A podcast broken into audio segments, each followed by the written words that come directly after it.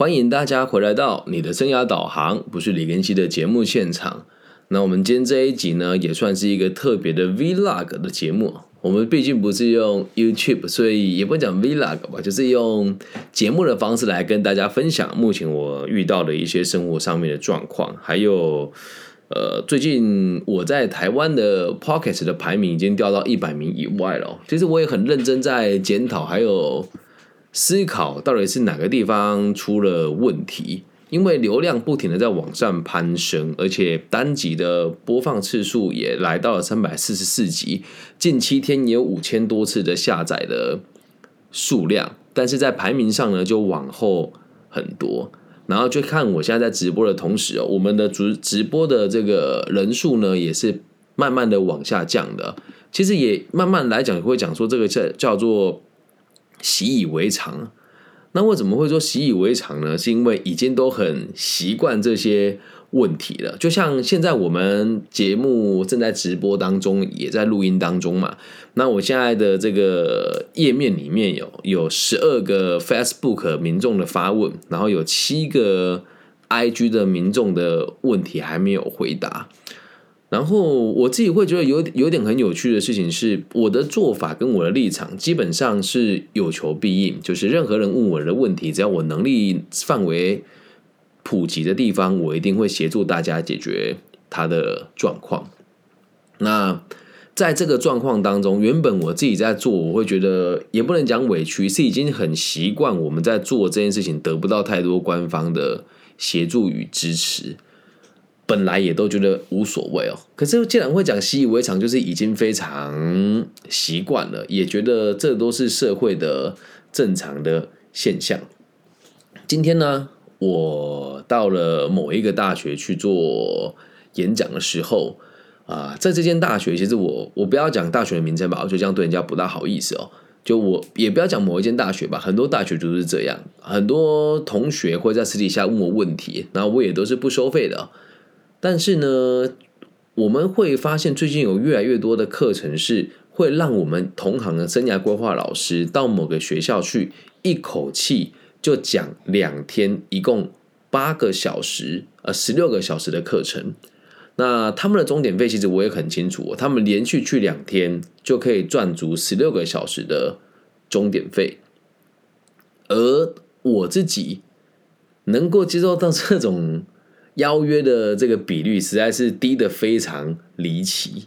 那我不禁在想一件事哦，就是为什么我们付出了这么多？虽然本来就不是为了金钱而做这个行业，但是我们做到这个地步，总是会用最辛苦的方式来服务每一个人，而到最后在每个学校产出成果的时候，也都会用我的名字跟我的成果代一。但也未必会用我的名字啦，就是会用某一些我们有成果的地方，这倒也不是居功不下。但是最近这个状况，我觉得蛮有趣的。很多人来找我做免费的咨询，我都会一一的回复，帮他们写推荐信。甚至有些同学讲一句不客气一点的，你凌晨一两点打给我，我虽然困扰，但我还是会帮大家解决这个问题。但是呢，你就是看不到。有太多的人会把这样子的方式交到你的手上。一开始看到这样的状况，有点不平衡哦。就是你们宁愿花这个十六个小时的钟点费，请一个对学生不上心的人来上课，然后拍了一大堆照片，孩子回去之后也都什么都忘了，然后会塞一些叽叽零零的时间点的演讲给我。然后会塞很难配合的孩子给我，会塞没有人敢去演讲的班级跟族群给我。其实我现在的想法是，我没有生气，也没有不开心，我只是觉得，如果这个世界运作方式是这样，我会继续认真做，我倒无所谓。但会认真做的人就不多了呀。那这是发生了其中一件事情哦，就是我们做了这么的多，然后人家也不一定会把正确的这个。我们讲取具资源的方式分享给我们，那有时候也甚至最近还有一个预告单位也蛮有趣的。他说他没有钱，我就帮他免费上课了。结果呢，他后来跟我讲说，因为疫情要取消。我说好吧，那咱们就取消吧。结果他跟我讲取消之后，又过了一个礼拜，他花了重金请了一个网红老师来演讲，而且还付了不少钱。习以为常了，真的这一切都觉得看得很淡漠。因为越接近我的生日，再过几天就是我自己的生日了，我越在一直在反省自己，是我们这么坚持做这件事情是对的吗？然后与此同时，刚好下午回来看了一下我自己 Pockets 的排名哦，就发现哇，我现在跌到了台湾的一百名之外，我就很有耐心的把所有的这个。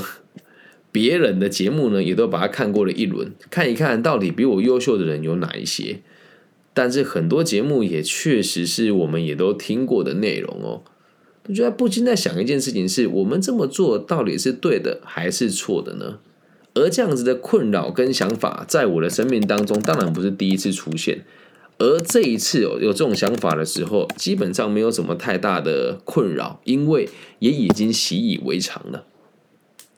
那为什么这一节题目叫习以为常哦？很多人都认为习以为常好像是负面的，好像是一种呃无法改变的这种感受。但在我的世界是，我要坚持做这件事情无法改变，我需要多大的勇气呀？对啊，前阵子也去一个高中演讲，然后呢，在课堂上问同学有没有问题。老实说，如果不是我这种火里来水里去的老老江湖，在那个两百多人的现场演讲，一个人都不理你，你的内心会有多崩坏？这倒也不是说我们老江湖了，就真的是扛得住嘛。当下没有任何人理你，反应是非常的薄弱，而且这个学校里面还有老师跟教官，就当着你的面，在你的面前聊天，礼堂就那么大，人就那么少，所以回响的声音非常大。很嘈杂的老师跟教官跟学生离开了之后，我才有一个小时的时间可以跟学生好好说话。那这个过程当中，大部分的学生对你也是爱答不理的。可是当课程结束了之后，有二十几个同学跑来前面问我问题，这完完全全的延宕了我后面的时间。所以我也为了这二十几个同学，牺牲了我吃午餐的时间，然后解决了他们问题之后，我离开了嘛。那现在在台湾，他们要做一个所谓的备审资料，就是要考大学的时候，我们在台湾要写自传给教授看。就那一场演讲，有十八个同学晚上问我私讯我备审资料该怎么做，我也一一的回复他们。而最有趣的事情是，很多同学哦，方法都告诉他了，简章要看呐，然后这个呃要跟父母沟通啊，然后你看完简章之后要打到靶啦，封面不需要做啊。但你讲的话，他们压根就没听，拿着他们以前做了很差劲的背成教来问你，你还是很有耐心的跟他们一个一个来做解释，这也都没什么问题，这也都没什么问题。然后，呃，这个学校的家长会长那天就跟我讲了，说能不能给我个面子来帮我们跟学生做演说？我知道他们很有钱，我就问了，那你们有钟点费吗？他说啊，这个给我想说给你个机会曝光啊。我不需要机会曝光，在这个领域我的名气我觉得算还可以，而且我做这个事情本来就不是为了钱。但我如果去演讲是为了帮你做面子，那我肯定不愿意。你的孩子自己找我，我是可以接受的。所以我婉拒了他之后，我知道接下来可能跟这个社交圈不会有太多的往来。不是我不愿意付出，是因为我知道他们付给其他人多少钱。你说有情绪吗？也没有啊，习以为常。像我们现在在直播的现场，有我们亲人咨询委员会就业经济组的组长徐太英组长跟我说，初衷是对的，但是方法可以更优化。这句话也蛮触动我了。毕竟我们在台中市政府这个地方做咨询委员也好一阵子了，我慢慢的也不是说觉得。觉得上智吧，也不是这么讲，是我觉得他们能给我的资源很有限，大家都很尽力了，而很多人也就是就过过场、做做秀嘛。那虽然在这个单位里面，我们的局长、还有就业服务站的站长跟就业服务处的处长也都很愿意理解，并且做一些改变，我在心里面其实是很感谢。但是这是在台中市政府的状况，那不讲哪个县市政府，在某个邻近的县市。某一些领域里面的专家也来找我讨论青年的就业，诶，青年的这个局处的政策。那我熬夜了两天，帮他写出了一个白皮书跟建议书。那大家可以听一听啊，就是一个讨论嘛。反正这个节今天这个节目就是 vlog，就有点像是讲讲我的心声给大家听哦。我认为青年。辅导跟这个青年政策的这个规划跟导向，主要是以给年轻人希望，并且让他们愿意在某个领域专精，同时有兴趣为社会付出，并且能得到良好的工作环境，还有居住的正义，这是我个人的想法。我的政策导向写着这些东西哦。而有一个新的长官上任了，在这个单位，他不停的在讲品牌、品牌、品牌、品牌，我就好奇了，你们让这样子的人来主导青年政策，连工作都不稳定了，你跟他们讲品牌，到底你要的是你个人的私利，还是整个地区的繁荣，还有真的在意年轻人的困难呢？但是还是那句话，习以为常。在在生涯规划界哦，也五六年了。那你说我们这么坚持，想当初一开始在三年前定下志向的时候，我觉得自己可以成为一个有能力影响更多人生涯规划老师。现在做到现在就觉得哇哦，不大可能。但我并没有放弃哦。先讲啊，这做这一集不是要跟大家讲说，我正式宣布退出什么教育文化圈，或是这个。咨询圈或是自媒体圈没有，我只想让大家理解一件事情是，这是一种我个人认为很好的以身作则，因为在过程当中我会接受到很多的挑战跟讥笑，甚至是谩骂，很常见呐。那在这个过程当中，如何坚持自己想要的东西？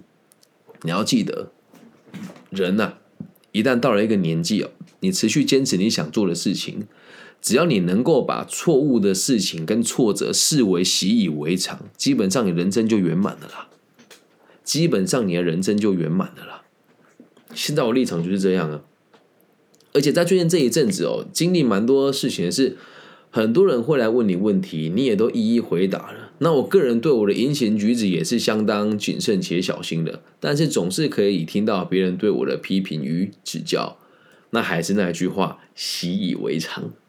真的，慢慢就习惯了。很多人会来找你协调一些事情，但事情过了，他就是忘了，忘了也无所谓，他也不会去跟别人分享你的事情，甚至是会从你的角度出发。我呃，这也是这也是另外案例。我辅导某一个孩子到某个单位的人力资源的部门去做他们的招募助理，然后我也在辅导他之前帮他写的一封推荐信，那他也确实如实的到这个企业当中。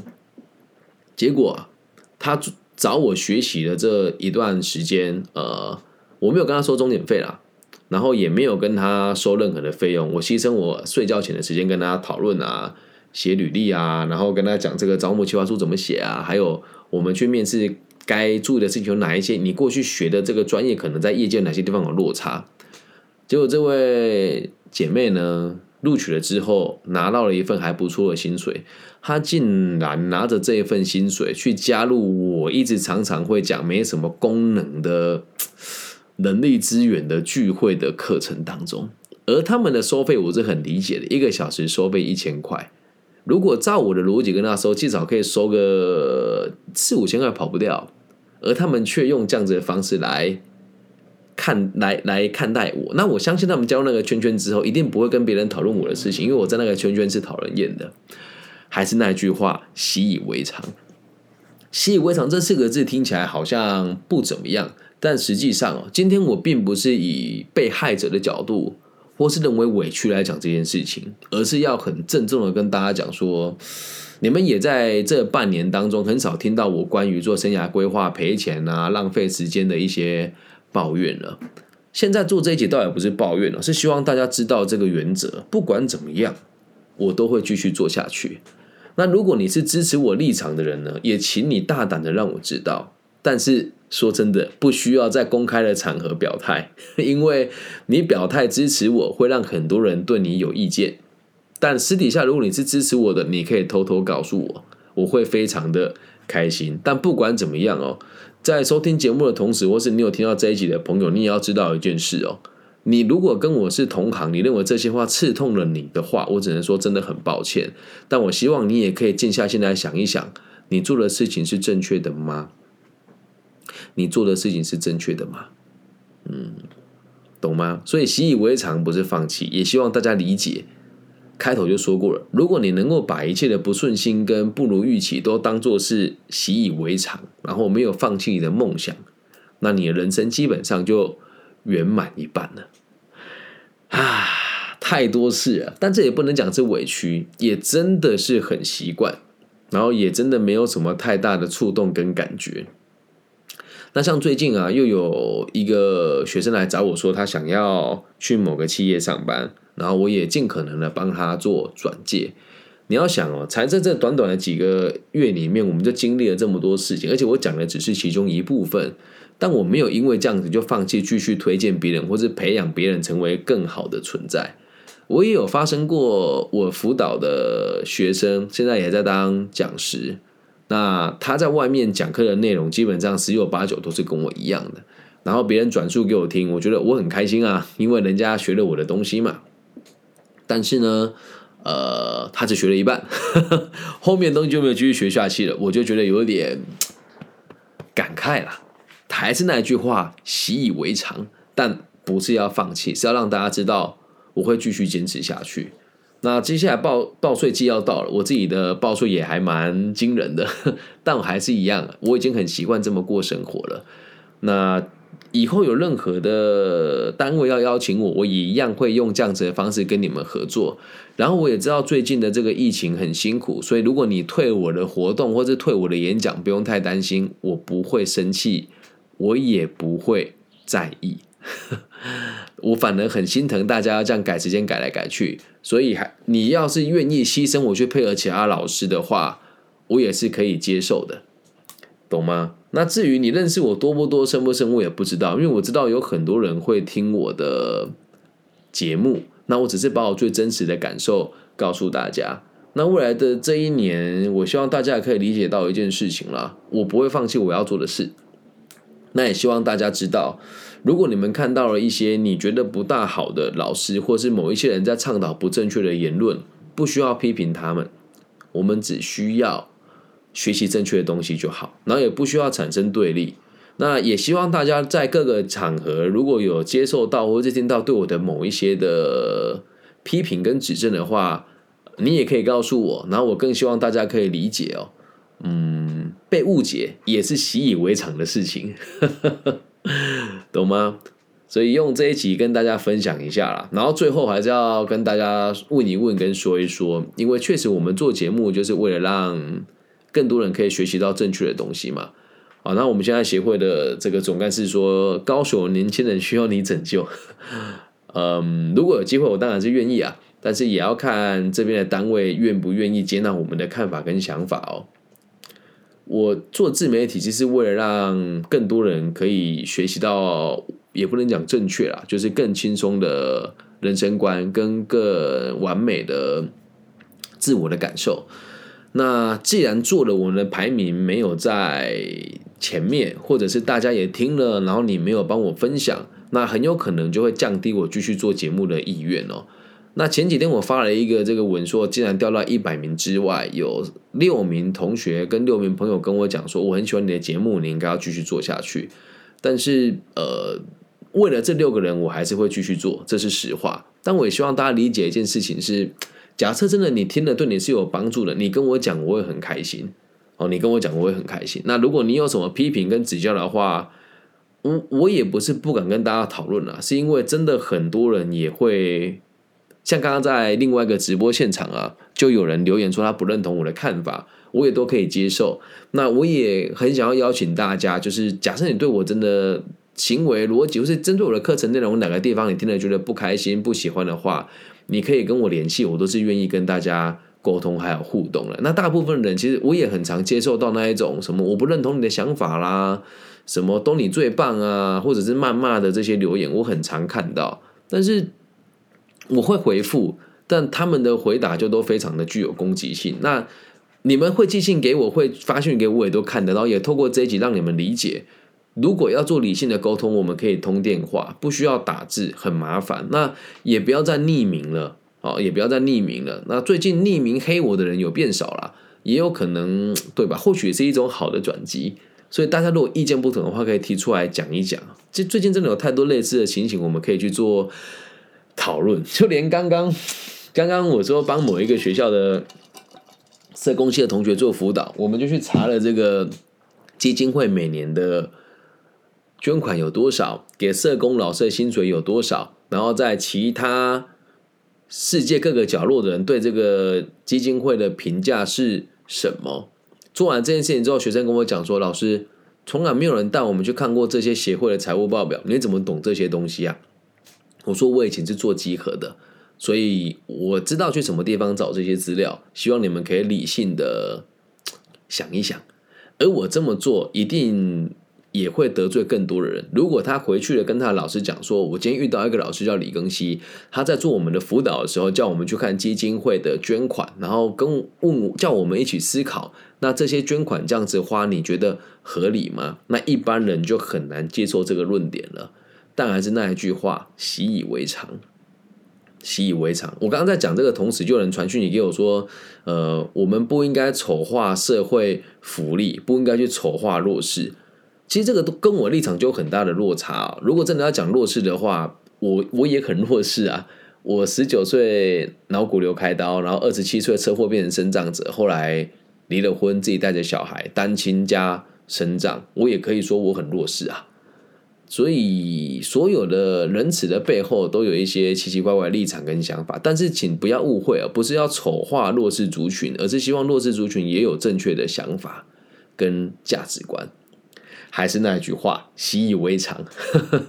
不管怎么样，我还是会继续用我的方式来进行生涯规划。跟我接触过的人都知道，在你有困难、有难处的时候，告诉我，我都是愿意协助每一个人的。那其实你本质上来讲，我是不会做借贷的啊。但我真的是有发生过，我知道我周遭的人的环境真的很差。然后我会捐助钱给他，也很常发生。但这种事情我不会特别拍个形象照啊，跟大家讲说我们协会做了多少善事啊，我们不会做这样子的事。所以我们会继续做对的事情，也希望更多人可以一起把事情做对，让自己的生活更踏实，让这个社会更加的稳定。还是那一句话。希望大家也可以继续习以为常的听我的节目，希望大家也可以习以为常的听见对我的批评，也希望大家可以一如往常的支持我的论点，不是要支持我，而是要把自己生活过好了，然后去照顾别人。那如果你是学校的承办，听到这一集，你心里面有揪揪的感觉的话，我必须得说，我不是要你们把这个课程给我上。而是要你们去思考，如果要这样排课程的话，起码找那些对学生有帮助的老师去执行，好吗？